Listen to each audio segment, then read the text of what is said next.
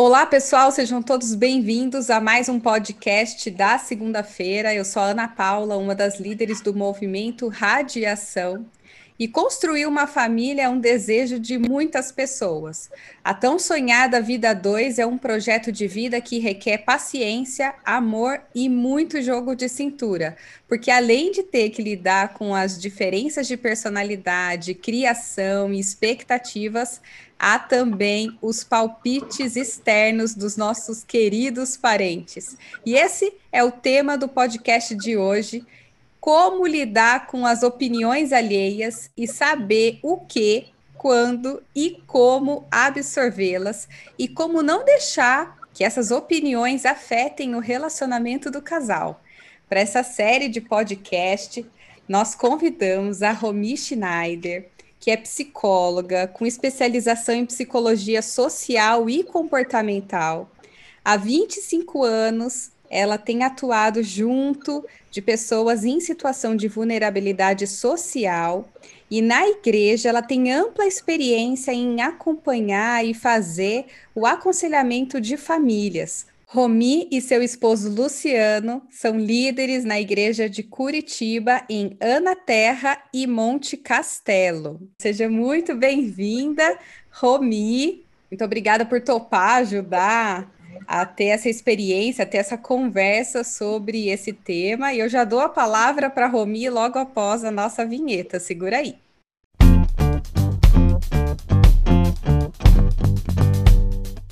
Voltamos. Romi, seja muito bem-vinda. Obrigada mais uma vez por topar estar junto com a gente aqui no podcast do Movimento Radiação. E antes de mais nada, conta um pouquinho para gente sobre a sua experiência. Bem, é, eu queria dizer que eu estou bem feliz com essa oportunidade, com essa possibilidade de estar aqui, né? É um projeto muito bonito, muito útil, e eu acho que ele tem sido muito construtivo para a vida das pessoas. E eu espero poder ajudar um pouquinho nessa, nessa construção, né?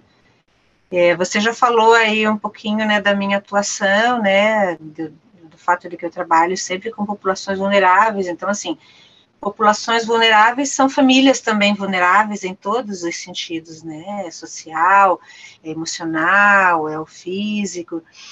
E, e, às vezes a gente pensa que, que essa vulnerabilidade ela está presente em alguns tipos de família. Não, em todos os lugares nós temos tipos de vulnerabilidade, né?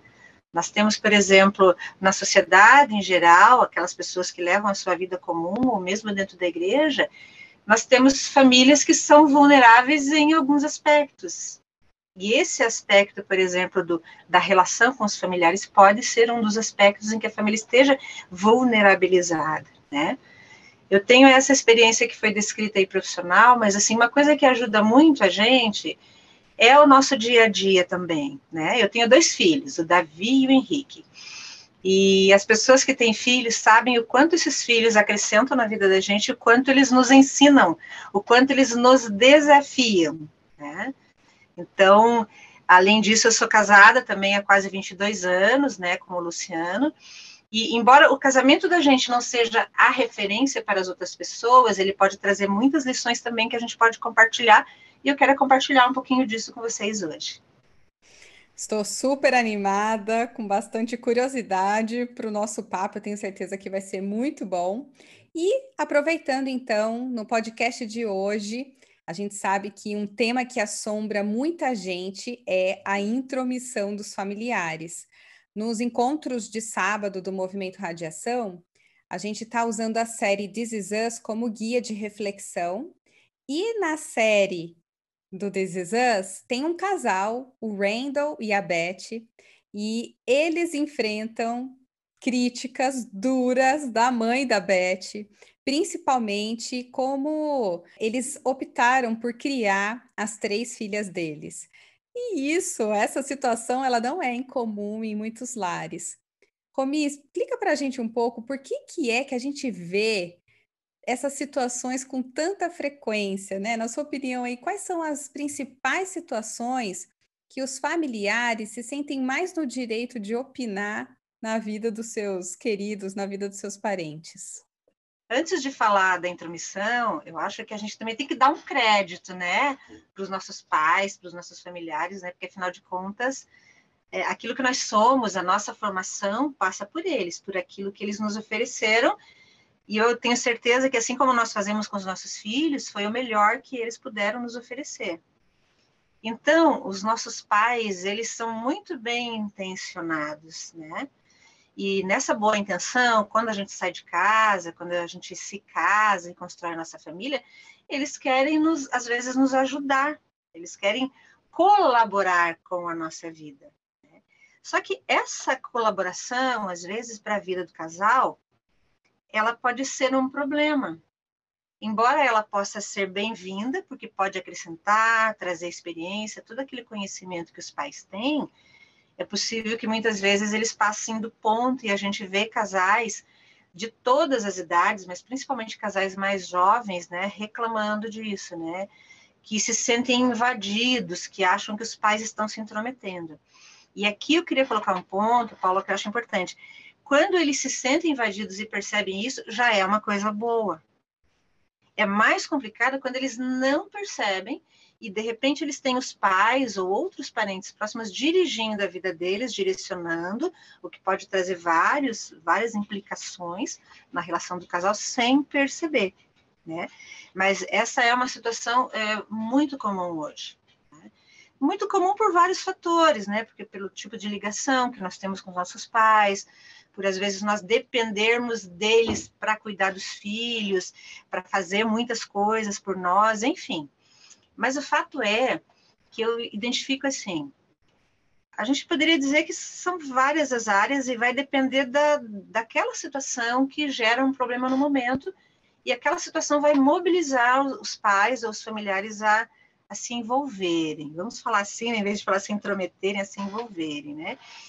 E os pais gostam muito de se envolver na vida dos casais, na vida dos seus filhos, quando se trata, acho que, de duas coisas principais, assim, do casamento deles, do relacionamento do casal e dos filhos. Aí tem aquela coisa, eles têm experiência, eles têm conhecimento. E a intenção, muitas vezes, é realmente ajudar, né? Para que o casal não venha repetir aqueles erros que eles eventualmente cometeram. Ou, por outro lado, que aquilo que eles viveram, que foi de bom, os filhos possam viver também. Só que os pais às vezes ignoram que esses filhos são outra geração. Eles vivem numa outra época. Eles têm uma outra forma de se relacionar. Né? Hum. Às vezes, vou dar um exemplo assim que é bem trivial. Às vezes o, o casal se trata, a esposa fala com o marido, o marido fala com a esposa, se dirige a ela de uma forma que na época deles era inadmissível. Uhum. Às vezes, eles têm uma divisão de tarefas, uma forma de compartilhar as coisas da casa, inclusive as contas e tudo, que na visão deles não serve, não servia para eles, mas serve para essa realidade agora desse casal que vive esse novo contexto. Então, o que eu estou dizendo é que nem sempre a ideia é se intrometer, muitas vezes é acrescentar mas também a gente não pode desconsiderar que às vezes tem aquelas coisas que eles não gostam, né? Às vezes pode existir alguma antipatia, alguma situação que eles que incomoda eles, né, os pais e leva eles a se intrometerem, né? Outro ponto que eu acho que os pais se intrometem bastante, assim, né, ou talvez seja mais marcante, é na educação dos filhos. E é interessante nisso que eu vejo que tem aí, Paula, uma coisa assim, meio de redenção. Então, assim, a mãe que eu não fui, o pai que eu não fui para os meus filhos, então agora eu quero que os meus netos recebam esse tratamento. É, é eu quero que os meus filhos façam pelos meus netos aquilo que talvez eu não consegui fazer, né? Uhum. Então, é como se fosse uma forma de você se perdoar, se redimir dos seus erros oferecendo mais para os seus netos, sendo muito presente, ou, ou até dizendo para os seus filhos o que seria melhor, o que, que é melhor fazer para os seus netos, né? Às vezes também não é só isso. Às vezes os, os pais também acham que a, a educação que eles deram foi a melhor. Eles sabiam o que estavam fazendo. E que o casal, ainda jovem, inexperiente, não sabe muito. Então, na ânsia de compartilhar essa experiência, em vez de só compartilhar e de só dar algumas opiniões, eles podem acabar querendo que esses filhos sejam criados no modelo que eles criaram os seus próprios filhos. E aí a coisa não fica boa, não dá certo. Olha, você está falando e eu até estou aqui pensando porque são situações muito comuns. E é muito interessante isso que você comentou de primeiro de, de ter essa relação da preocupação, do cuidado. E às vezes, ao tentar ser cuidadoso, ao tentar ser um conselheiro, em apontar algum, alguma situação que pode trazer algum problema, é mal interpretado. Então, acho que é linda essa abordagem, porque ao invés de dividir a família, nos ensina a ter um, um olhar diferente sobre uma sobre um mesmo problema. Aquilo que poderia ser um problema, se a gente olhar por um outro prisma, ter um olhar por um ponto de vista diferente, dá para começar a ser mais compreensivo. Agora, olha que interessante, Romi, tem uma pesquisa que foi divulgada recentemente nos Estados Unidos e que ela fala que uma em cada três famílias oferece assistência financeira para os filhos adultos. E numa outra reportagem que nós lemos, diz que 25% dos jovens entre 25 anos e 34 anos ainda moram com os pais. Eles são chamados de geração canguru.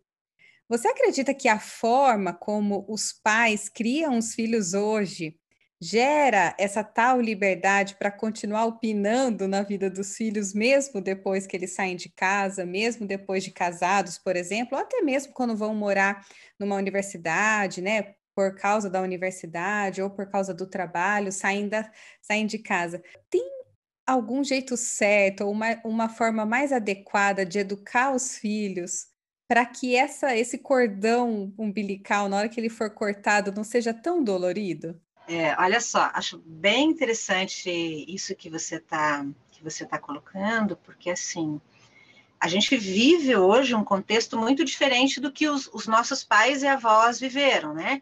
Então, o filho, quando ele eh, estava prestes a se tornar maior, e a mulher nem precisava ficar maior de idade, ela podia ter 16, 14, 15 anos, o objetivo de vida deles era se casar. Então, eles compravam uma terrinha, se casavam, iam morar lá, próximo dos pais, aquele vínculo ali se mantinha até aquela convivência né, muito próxima. Hoje, os filhos com 17 e 18 anos não estão pensando em se casar. E a gente, normalmente os pais, nem querem que eles pensem em se casar. Eles estão pensando em fazer uma faculdade, estão precisando em, pensando em construir uma carreira, e eles acabam precisando desse suporte dos pais. E por precisarem do suporte dos pais, eles acabam ficando muito mais tempo em casa. Então, os pais também criam os filhos já pensando que vão dar toda essa assistência para os filhos construírem a sua vida.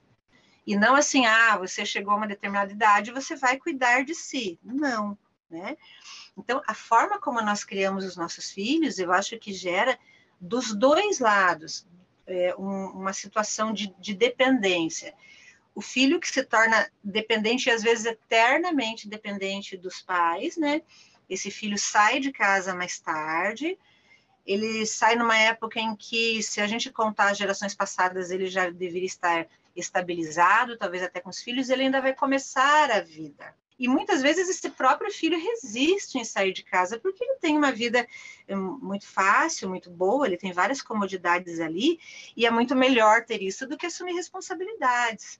Então, eu creio que existe uma resistência de muitos filhos em sair, mas essa resistência foi dada também pela facilidade que nós oferecemos para eles, né? Nós criamos os nossos filhos, além dessa proteção econômica e social, na medida em que a gente pode dar, a gente também cria nos filhos uma grande dependência. Nós fazemos muitas coisas pelos nossos filhos. Nós não exigimos que eles façam porque a gente acha, ah, coitadinho, ele estuda, ah, está fazendo faculdade, tem tantos afazeres, vai fazer vestibular. Sempre tem uma desculpa para a gente poupar os filhos, ou porque é pequeno, ou porque é grande, ou porque é menino, ou porque é menina, né?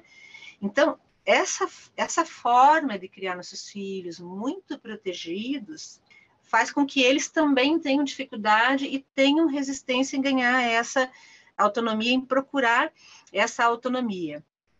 Então, às vezes, acontece uma outra coisa. Como esse filho ficou muito tempo em casa, quando ele sai, os pais ficam muito inseguros. Eles acham que essa saída dos filhos pode prejudicar o vínculo afetivo com eles. Sim, né? verdade. Então, Sim. assim, é uma coisa interessante que, é, que a gente vê em vez dos pais, às vezes, festejarem a saída dos filhos de casa, eles lamentam, ah, meu filho vai casar, né? Que tragédia. Não devia ser uma coisa boa, é. né? Não devia ser bom eles terem a vida deles e os pais poderem ter liberdade, né? Celebrar o ganho da maturidade como... também, né? Sim. Então, assim, seria muito bom você pensar, eles vão ter a vida deles e nós agora não vamos ter responsabilidades maiores, né? Mas a gente tem dificuldade para lidar. A gente, como pais, e os, os nossos filhos vão ter dificuldade porque nós contribuímos para essa dependência quando nós demos as coisas na mão, quando nós deixamos eles ali naquele conforto, né, sem incentivá-los a buscar também autonomia, independência, ter sua própria vida. E aí, eu diria assim que a questão da, da, da educação, ela precisa estar baseada em duas coisas, no vínculo e na autonomia. O vínculo é importante porque ele permite que os seus filhos continuem ligados a você independente deles morarem perto ou não. Que você seja uma referência para eles.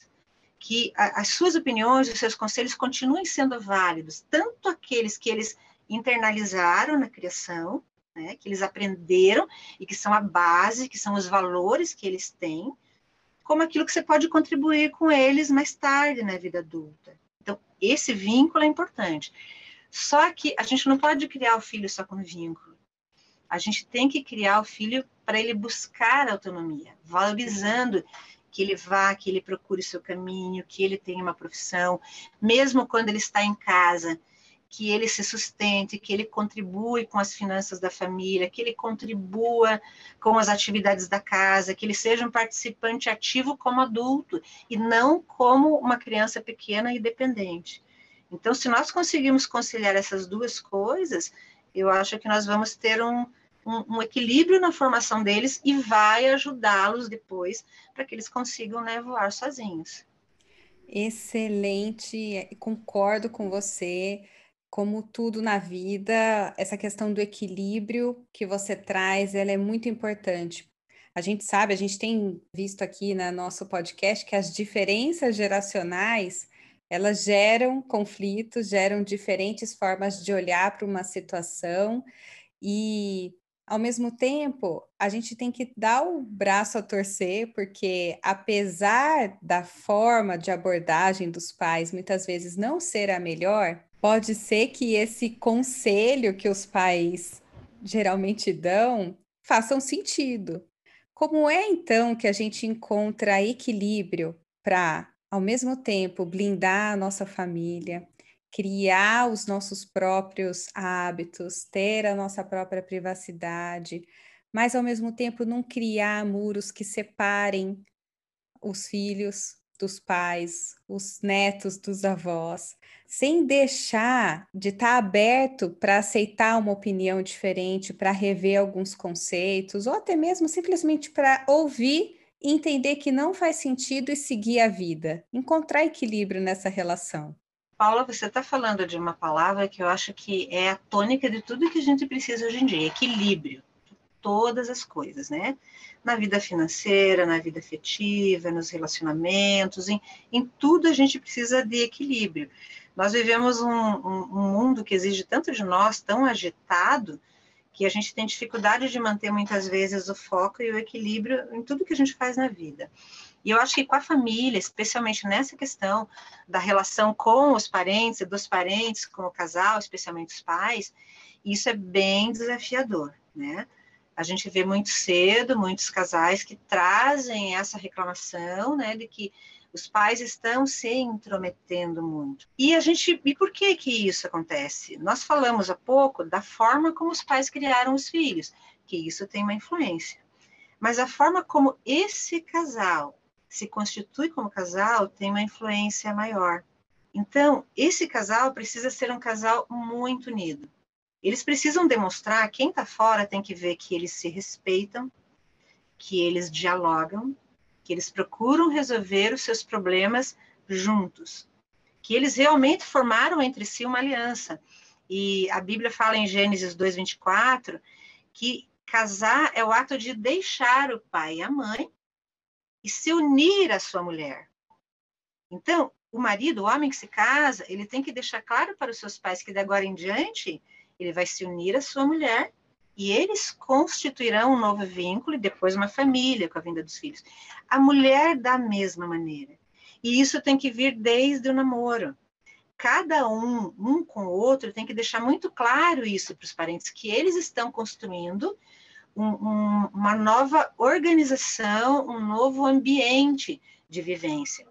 Porque se os pais percebem, por exemplo, uma vulnerabilidade ali, que não há muito diálogo, que eles podem falar alguma coisa para o filho e que aquele filho, de repente, vai usar aquilo contra a mulher, ou vai falar para a mulher e ela vai usar contra o marido, é possível que os, que os, parentes usem essas brechas. Então, eu vejo que o grande segredo é que o casal tem que estar unido unido na fala e unido naquilo que eles vivem, deixando claro para as pessoas que estão fora que Olha, uma opinião, um conselho é bem-vindo, mas a decisão sobre o que eles vão fazer é uma escolha deles. Tem que ser sempre uma escolha do casal. Porque aí eles dão liberdade para ouvir, eles não se fecham, até porque eu acho que o casamento ele é, ele é um desafio de aprendizado a vida toda. A gente sempre precisa aprender com nossos pais, com conselheiros, com líderes, com pessoas que podem nos ajudar mas é, é, é, necessário que nós tenhamos, enquanto casal,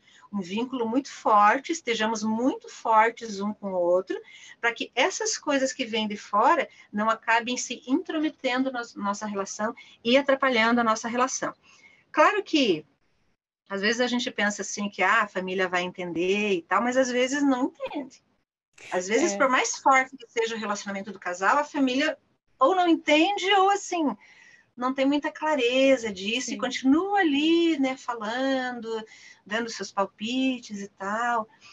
E aí a gente também tem que ter coragem, porque tem um momento que nós temos que ser francos, nós temos que assumir uma postura. Pode chegar uma hora, eu sei que isso é muito difícil, que você tem que chamar os sogros para conversar, ou os tios, uhum. ou seja, quem for, e dizer, olha, eu respeito coragem. você, é, haja coragem. Eu respeito você, você é uma pessoa muito importante na minha vida, eu devo o que eu sou a você, mas agora eu tenho uma esposa, agora eu tenho um marido. Então, os seus conselhos são bem-vindos, mas você não pode ficar dando palpite ou se intrometendo em todas as coisas que acontecem na nossa vida. Nós precisamos viver a nossa, a nossa vida. Ah, é bonito falar, né, Paula? É bonito. É. Mas eu sei que é difícil fazer isso na prática, mas é necessário. E, e é Oi? uma delimitação do espaço ao mesmo tempo. Uhum, com certeza. Porque uhum. você, você delimita, olha, você é muito bem-vindo, você é muito querido, sem deixar de mostrar o respeito, o carinho, o amor que você sente uhum. por ele, pelo, pelo próximo, né? Pelo, pelo parente. Uhum. Mas ao mesmo tempo você seta a expectativa de onde é que é o espaço de cada um. No meu núcleo familiar, a decisão é tomada a dois. É tomada por mim, pelo meu cônjuge. A seu conselho é muito bem-vindo, mas a decisão final é nossa. E consegue criar o espaço seguro também, né? Eu, eu vejo assim, nesse sentido, Paula, que uma situação que é, exemplifica bastante isso, assim a, a gente permitir, por exemplo, que os nossos parentes critiquem o nosso cônjuge. Eles podem gostar, podem não gostar. Eles podem ter a opinião que eles tiverem a respeito do nosso cônjuge. Mas quando nós escolhemos, nós somos responsáveis por essa escolha.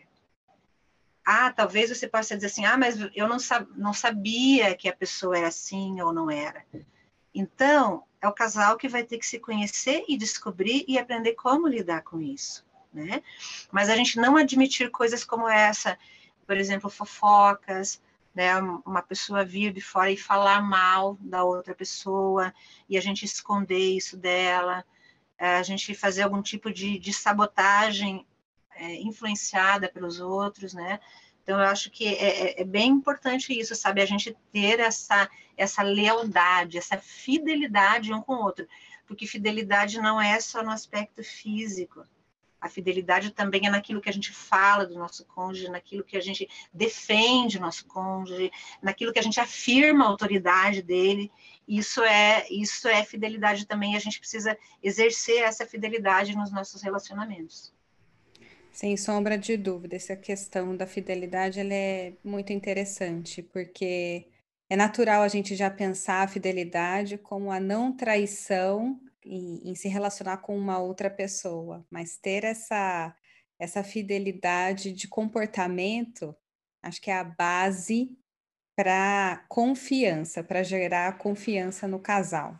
Agora, Romi, então dá o seu conselho, porque pode ser que tenham pessoas que estejam ouvindo esse podcast que sejam as pessoas que têm os parentes querendo opinar na vida deles. Mas pode ser que quem esteja ouvindo seja o parente que goste de opinar, né? Ou parente que já até arrumou briga por pela boa intenção em ajudar com uma certa frequência.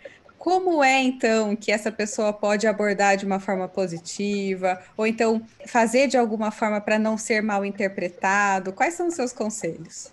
Olha, é, eu, eu, penso assim que tem muita gente nesse momento, como você falou, que está muito com muita vontade de falar alguma coisa, de participar, de, de dar um conselho, dar um palpite, e está frustrada, porque, puxa, eu sempre fiz isso com tão boa intenção, e agora estou descobrindo que isso não pode ser legal, né?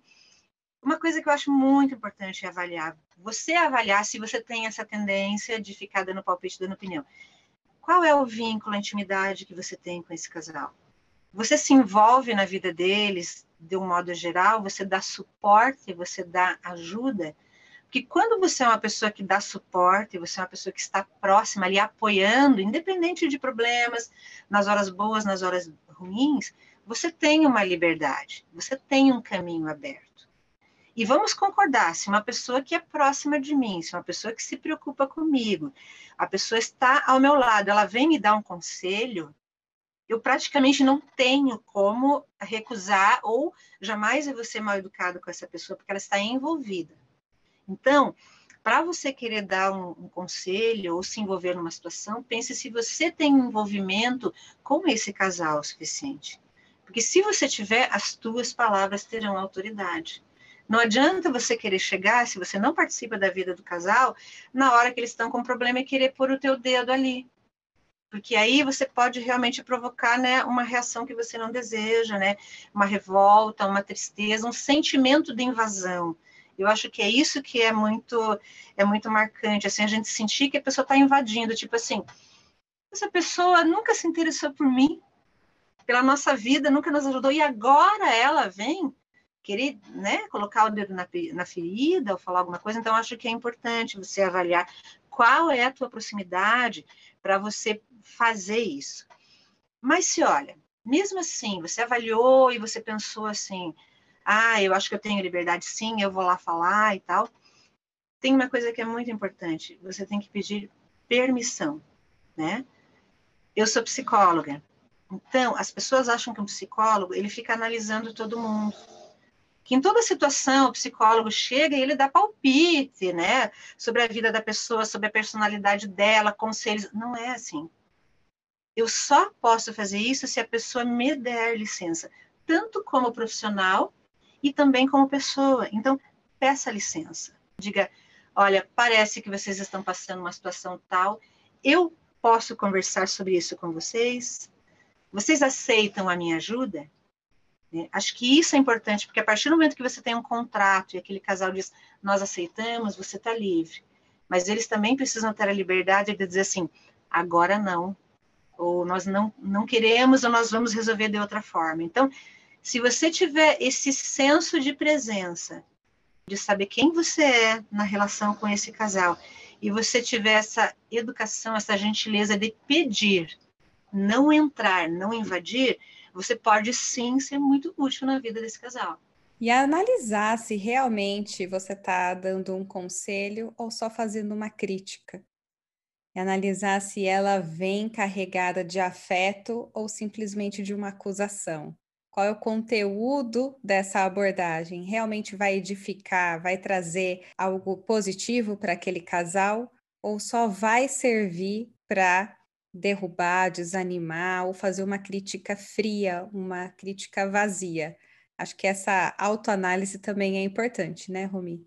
E aí, aproveitando, a gente está chegando no nosso final aqui do podcast, Romi, mas eu tenho mais uma pergunta que eu gostaria de fazer para você, porque as consequências disso para um casal podem ser bastante impactantes. A consequência de não se blindar, a consequência de não criar o, o respeito mútuo, a consequência de não ser leal um com o outro, ou a consequência de fazer uma acusação ou simplesmente dar uma opinião vazia ao outro, podem acarretar em outros problemas familiares, outros conflitos familiares. Então, acho que é importante a gente, para finalizar, comentar um pouco sobre essa consequen essas consequências, mas também trazer a diferença entre palpitar e aconselhar, especialmente uhum. para quem fala muito e também essa questão das consequências para quem recebe muitos palpites. Essa diferença entre conselho e palpite ela é muito, ela é muito sutil, porque às vezes ela depende mais de quem recebe, de como essa pessoa vai avaliar se aquilo foi um conselho, se aquilo foi um palpite voltando ao que nós conversamos no outro momento, se existe um vínculo, já vai ser tomado como conselho. Se não existe, ah, tá palpitando na minha vida, não faz parte da minha vida, tá dando um palpite. Mas tem um ditado popular que diz que conselho é quando você pede, né? E palpite é quando lhe dão sem você pedir.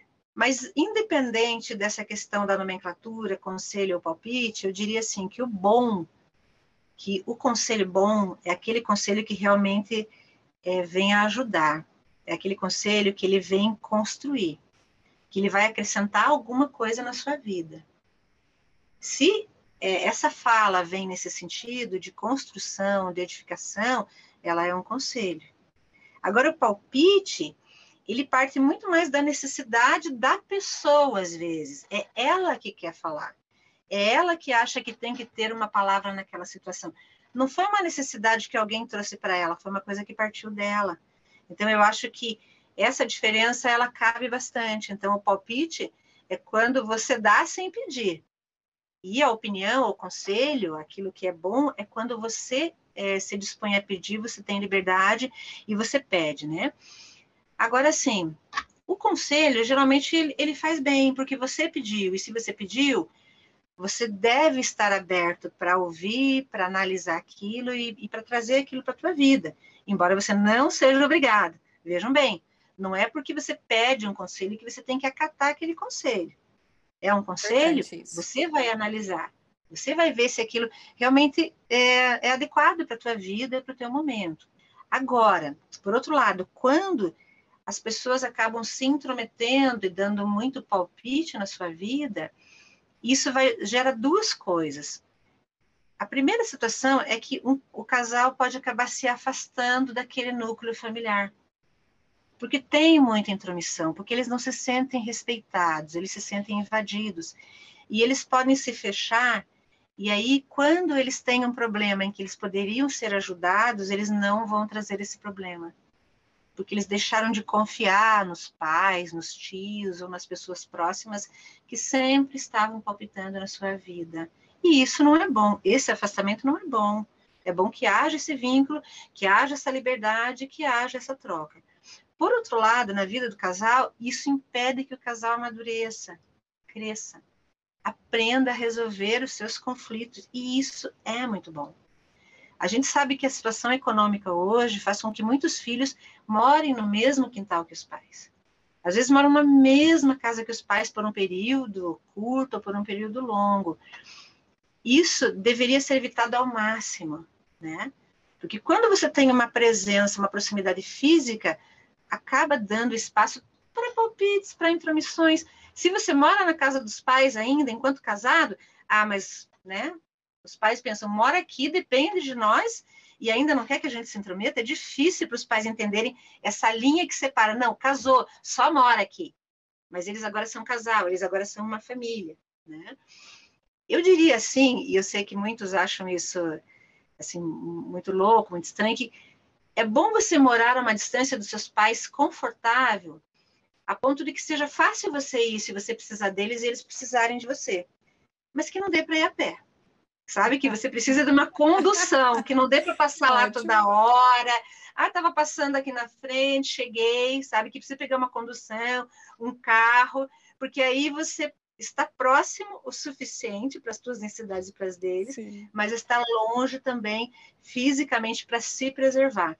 E aí essa, essa, essa distância física, ela não pode ser só física, porque não adianta ser física se você pega o telefone toda hora, né, para ligar para o seu pai, para ligar para sua mãe, para perguntar, né, para pedir coisas e tal, né. Uhum. Então, eu acho que, independente do, do nome, do, do palpite ou do conselho, seja como nós chamarmos, o importante é que enquanto casal, o casal esteja aberto, né? esteja aberto para ouvir e para ter, e ter a humildade de pedir, sempre que ele precisar de ajuda. Pedir para os seus pais, pedir para um conselheiro, pedir para uma pessoa mais experiente, mais velha, porque ninguém sabe tudo. Mas que eles tenham também maturidade para filtrar aquilo que vai acrescentar no casamento deles, aquilo que vai é, trazer ganho, aquilo que vai fazer com que o casamento deles seja melhor, a vida em família seja melhor, e aquilo que, embora muito bem intencionado, para eles ou naquele momento não, não se aplica, não serve. Romi, quanta sabedoria, quantos conselhos super importantes para as famílias, para as pessoas que estão ouvindo. Eu quero te agradecer. A gente chega ao final desse podcast num papo leve, num papo muito gostoso. Obrigada pela sua disponibilidade. E para você que gostou desse podcast, eu tenho uma novidade, né? Uma boa notícia que a Romi volta na próxima semana com um novo tema sobre o convívio familiar, então fica atento. Se você ainda não se inscreveu no nosso canal do YouTube, não deixe de acessar o Movimento Radiação, ativar o sininho da notificação para que logo que saia o nosso podcast você seja é, avisado pelo YouTube também. Romi, obrigada aí mais uma vez. Foi um grande prazer estar aqui. É, como você falou, foi um momento assim muito gostoso, muito leve, né? Um momento de troca. E, e o meu desejo sincero é que, que essa troca possa trazer alguma coisa para a vida das famílias. Como eu falei, ninguém sabe tudo, eu não sei tudo, eu tenho experiência, as pessoas têm as suas experiências, mas que elas possam refletir com a experiência delas e com aquilo que elas ouviram hoje e que isso sirva para crescimento delas. Né? É isso que eu trouxe, isso que eu peço. E brigadão pela oportunidade. Foi muito joia, foi muito 10. Que bom, pessoal. Então a gente fica por aqui. Uma ótima semana a todos. A gente se vê no sábado. Tchau, tchau, pessoal.